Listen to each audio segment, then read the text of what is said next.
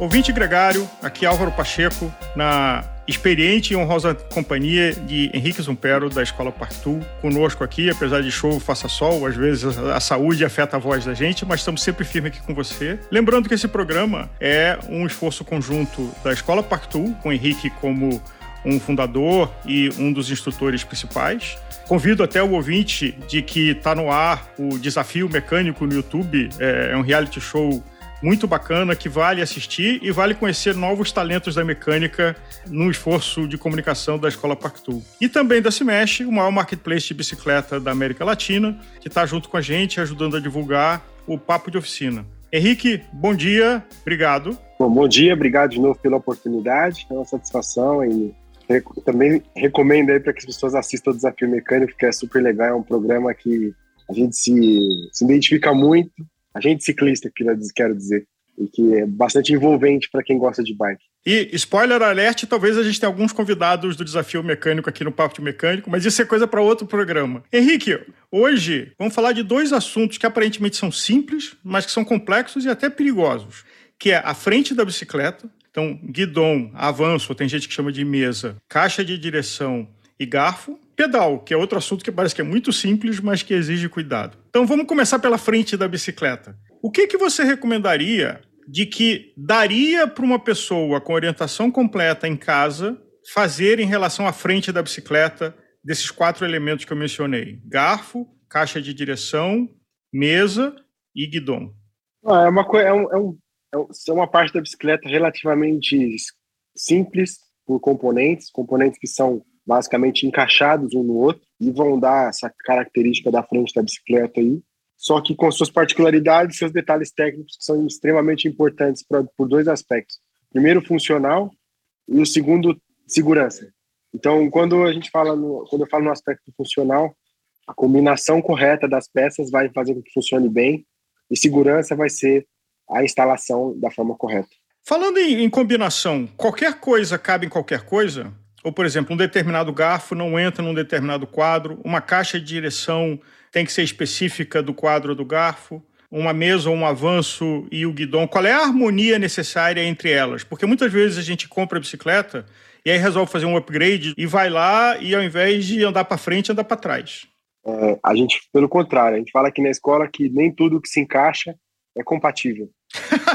Boa!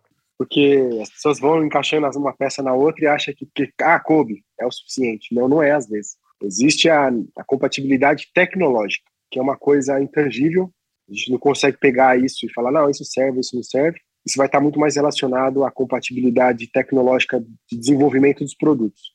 Agora, eu imagino que trocar um garfo e trocar uma caixa de direção é um assunto que, sem dúvida nenhuma, você tem que levar para o seu mecânico de confiança. Fazer isso em casa é complicado, exige ferramentas específicas, existe um espaço de trabalho. Mas trocar a mesa ou trocar o guidão é algo que, com uma orientação correta, a pessoa pode fazer em casa. É, por mais que também seja complexo, você tem que trocar fita, reposicionar a posição do manete. Hoje em dia, com os guidões é, com a cabeação interna, é um desafio de pescar e passar corretamente as coisas. Mas vamos começar talvez pelo que seja mais simples, só trocar a mesa. Alguém resolve trocar a mesa por um outro modelo ou porque é, no Fit dizer, olha, tá curta, tá longa, é, e a pessoa resolve fazer isso em casa. É como eu falei, é uma coisa simples, extremamente simples. São basicamente seis parafusos sete parafusos e aí você remove a mesa e instala uma nova. Só que se você não tiver a sensibilidade, conhecimento técnico, a sensibilidade para poder fazer o ajuste dessa mesa, você pode colocar pressão demais sobre os rolamentos e acabar estragando ela no simples fato de trocar uma mesa.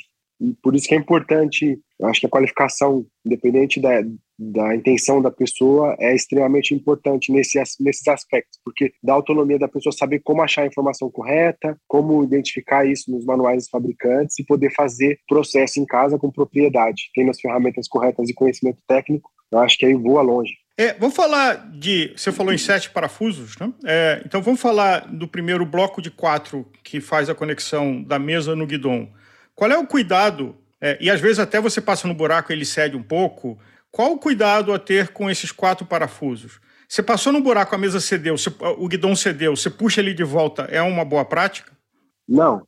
Se a mesa cedeu e você teve a sorte e não sofreu um acidente, para, solta os parafusos, reaperta eles na, da forma que for possível porque o ideal vai ser você fazer o aperto com torquímetro. Eu acredito que isso vai acontecer numa condição de uso. Raramente alguém vai ter um torquímetro no bolso para poder fazer esse aperto, mas acho que um jogo de canivete é o suficiente de forma é, paliativa para resolver a situação e poder voltar para casa e buscar o serviço de um profissional. E tem uma ordem recomendada desses quatro parafusos que conectam a mesa no guidão? Tem. Normalmente os fabricantes das mesas eles já indicam qual é a forma adequada para fazer o aperto dos parafusos. É, numa ordem técnica geral, vamos chamar assim, a gente aperta normalmente em X para poder fazer a distribuição de aperto de uma forma homogênea no, no guidão da frente da mesa. Então vamos dizer que olhando do canto superior, é, olhando de frente, é o parafuso superior esquerdo, aí depois o parafuso inferior direito, e aí depois é, vai para o de cima, e, e, isso é o que é fazer em X. É, você aperta um pouco, aperta um pouco, aperta um pouco e fica fazendo esse X. Isso, exatamente. Exatamente. É, isso é uma forma genérica de se apertar, é, mas normalmente o fabricante das mesas tem lá a recomendação deles, falando aperte o parafuso. Eles numeram os parafusos, inclusive, numa imagem comparativa com a peça, e aí eles colocam um, três, é, dois, quatro, por exemplo. Tá? Então você consegue, através dali, ter a basear, se basear bem e ter a direcionamento correto. Agora, por que você não pode apertar o 1 um até o aperto máximo, depois o 2 até o aperto máximo, o 3 até o aperto máximo e o 4 até o aperto máximo? Porque o diâmetro do guidão ele normalmente é maior do que o diâmetro combinado da mesa com a frente. Então sobra sempre um espaço. Esse espaço ele tem que ser é, equalizado, vamos chamar assim, para que quando você aperte, seja feita a, a, aplicação correta de força sobre o guidão. Quando acontece de, por exemplo, soltar o guidão igual você deu um exemplo, é porque essa força ela está ela tá sendo distribuída de forma errada e está segurando no guidão em determinados pontos. E aí quando esse ponto sofre um estresse, ele cede, o ponto está mais fraco e aí libera a movimentação do guidão. E tem um cuidado maior com guidões de carbono do que guidões de alumínio? É, não. Todas as, todo mundo pensa que as peças de ferro, de alumínio, são mais, mais resistentes em relação ao do que o carbono. A aplicação ela tem que ser correta independente da peça. O torquímetro tem que ser utilizado independente da peça, que a função dele é a mesma para qualquer tipo de componente. O carbono ele tem as suas particularidades em relação à resistência em determinadas posições, mas em contrapartida ele é extremamente resistente em outras situações. Então é, é benefício, é benefício de um, de um material em relação ao outro tá? Mas ambos são basicamente a mesma coisa. O cuidado tem que ser tratado da mesma forma em todas as aplicações.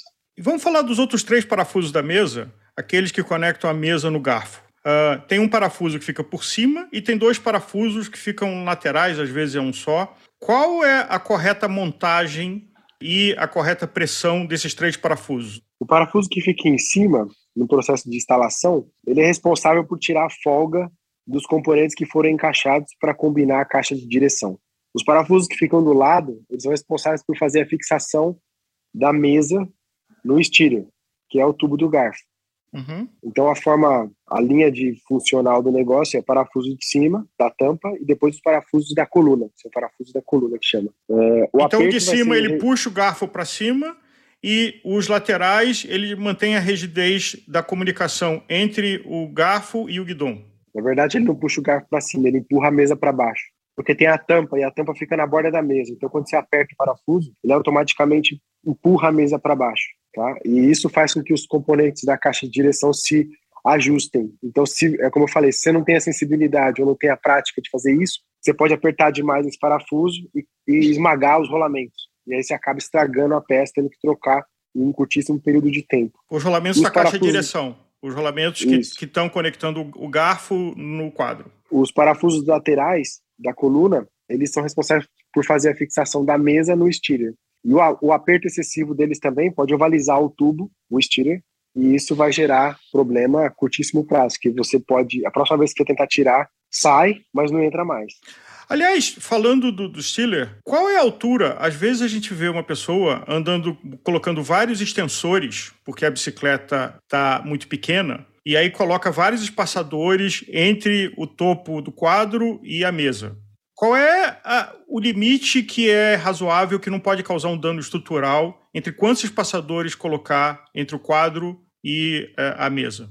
a maioria dos fabricantes tem essa recomendação como advertência de segurança, inclusive com informações que pode causar acidente, risco de morte. É uma coisa extremamente séria em relação à utilização da bicicleta. Porque, é como eu falei, é uma combinação de peças que vão dar a característica funcional eficiente para o sistema. Tem uma peça que vai dentro do, da caixa de direção, chama aranha, ou bucha expansiva. Essa bucha expansiva, essa aranha tem a função de criar dentro do tubo onde vai a mesa uma, uma resistência interna para que quando você aperte a mesa, o tubo não ovalize. Se você coloca espaçadores acima da mesa, você automaticamente desposiciona essa aranha ou esse, espaçador, esse expansor do lugar que deveria estar. E aí a mesa ela vai ovalizar o tubo e vai criar uma situação de edge onde, onde a mesa vai ser um ponto de quebra para o steerer. Algumas marcas, por exemplo, a Canon dele, se você utilizar é, em bicicletas determinados modelos deles o, a tampa errada, você perde a garantia do garfo, perde a garantia do quadro, porque isso gera um problema crônico para o sistema, não só para a caixa, mas para todo o resto da bicicleta, que vai sofrer com uma torção que deveria ser finalizada, absorvida naquele ponto, ela vai se dissipar para outro e vai criar um estresse no restante do sistema. Então, isso é uma coisa extremamente séria é risco de segurança, as pessoas têm que seguir a recomendação do fabricante para não ter nenhum tipo de problema. É sempre importante ler o manual e seguir a recomendação do fabricante, mas é um mau hábito que eu acho que a raça humana tem de não respeitar o conhecimento, a informação. Voltando numa, num, num conceito genérico que sempre tem que ser olhado no específico. Que distância de segurança, porque eu já ouvi falar em 3 centímetros, em 4 centímetros, de espaçadores máximos de colocar entre o topo do quadro e a mesa é, para fazer um ajuste de fit meio mal feito, que não coloque em, em, risco a integridade do stiller, da, da, da, ponta do garfo. Boa parte dos fabricantes recomenda de 0 a 3 centímetros máximo espaçador entre o topo da caixa e a base da mesa. Então, de 0 a 3. Você pode optar entre esse número que você quiser colocar um espaçador acima da mesa, porque eu já vi alguns acabamentos que colocam, você mencionou isso agora, que isso pode causar um problema, mas eu já vi várias bicicletas montadas em que se deixa um espaçador por cima da mesa. Então você coloca quadro, espaçadores, mesa, e aí deixa um pequeno espaçador, às vezes de meio centímetro, é, acima da mesa. Porque isso, isso tem um risco? É, por exemplo, as caixas de direção novas, a gente monta aqui na escola para algumas montadoras bicicletas e essas bicicletas elas vêm com os modelos mais atuais de caixa de direção. E esses modelos eles já têm dentro do projeto um espaçador que fica acima da mesa. Então alguns modelos de mesa vêm com espaçadores que devem ser montados acima da mesa e outros não. Outros tem que ser a tampa como terminação final do, da montagem da mesa. Se você colocar o espaçador acima, como eu falei, a bucha expansiva ou a aranha fica posicionada no lugar errado e isso vai comprometer o, o funcionamento da mesa em relação ao estilo. É, eu acho que essa é uma lembrança importante. Tem gente que fica com receio de cortar o garfo, porque na hora de vender a bicicleta, é, quem puder comprar pode mexer mais. É, e na hora que você corta o garfo, ele está daquele tamanho e não tem como emendar. É, apesar que até existem peças de extensores, mas que essa é outra conversa. Então, essa não é uma boa prática. A boa prática é seguir o que, que aquele fabricante daquela bicicleta recomenda, se deixa algum espaço acima da mesa ou não. Sem dúvida, e principalmente, mais do que a gente pensar em vender a bicicleta, é o quanto você vai utilizar a bicicleta. E utilizar ela com segurança é primordial. Henrique, saindo da frente da bicicleta, indo para o que faz ela andar, que são os pedais. Muitas vezes a gente troca de pedal, troca de modelo, e a única preocupação é só se o taco encaixa com o pedal. Apesar que tem gente que nem essa preocupação toma, é, é. troca uma coisa se é outra e fala que o pedal não está funcionando. Olhando de um aspecto que vai além da, da mecânica, que é o fit, quais os cuidados de você trocar um pedal, assumindo que você, tá bom, tá combinando o taco certo com o pedal certo, mas tem mais que isso, né? Ah, sem dúvida. Tem mais que isso. Tem posicionamento, distância de eixo, alinhamento de taquinho na sapatilha, que é o que vai, de fato, influenciar diretamente no, na vida do ciclista, na qualidade da vida dele, porque se colocar errado o taquinho, ele pode ter lesão aí que nunca mais vai curar. Então, isso tem que ser levado em consideração na instalação. Eu acho que o taquinho é uma coisa, a sapatilha, na verdade, é uma coisa que fez a substituição do pedal, leva para um profissional de bike fit, porque ele vai ter a ferramenta correta para fazer o alinhamento do seu, do seu taquinho, para medir se aquele pedal faz sentido para você, se tem que mudar mais alguma coisa. e por aí afora. Porque tem duas medidas básicas de pedais, que é o stack, então a, a distância do eixo da bicicleta até a plataforma de onde o taco é, encaixa, inclusive a altura do taco, porque tem tacos de soluções diferentes, como é o caso do Speedplay, por exemplo, hoje o Wahoo. É, e também o que você falou de afastamento, que é o fator Q, que é uh, o quão os seus pés ficam afastados do centro do eixo da bicicleta. E essas duas coisas afetam o fit, porque você está alterando a distância do eixo da bicicleta até o banco e você está alterando o afastamento dos seus pés em relação à sua perna, que tem que ser visto de acordo com a biomecânica individual. É isso? Exatamente. Esses são, são termos que a gente normalmente é, aborda nas aulas de bike fit aqui da escola e, e quando a gente vai vender uma bicicleta, por exemplo, as pessoas estão muito mais preocupadas com a questão peso e material do que é composto, do que é feito, do que com esses, com esses aspectos. E muitas vezes é, a pessoa compra um pedal que não é, não é adequado para a biomecânica dela, e aí vai ter problema, vai ver que a bicicleta não rende, que sofre com uma bicicleta, que não consegue desenvolver o que ela desenvolvia com a bicicleta velha. Então, são coisas que não são perceptíveis a olho nu para o usuário, mas um bike fitter vai ser bastante é, apto aí a, a identificar esses pontos. Henrique, obrigado. Lembrando aqui de que a gente está estimulando o conhecimento, mas principalmente valorizando o profissional. Então, sempre que a gente conversa uma coisa aqui, é para que você, ouvinte, tenha mais conhecimento para dialogar com um profissional que trabalha na sua bicicleta, mas é sempre importante confiar num profissional especializado e treinado, como é o caso dos profissionais que passam pela Escola Pactu, que inclusive você pode, como ciclista curioso, participar e fazer os cursos, e até melhorar essa conversa com seu mecânico.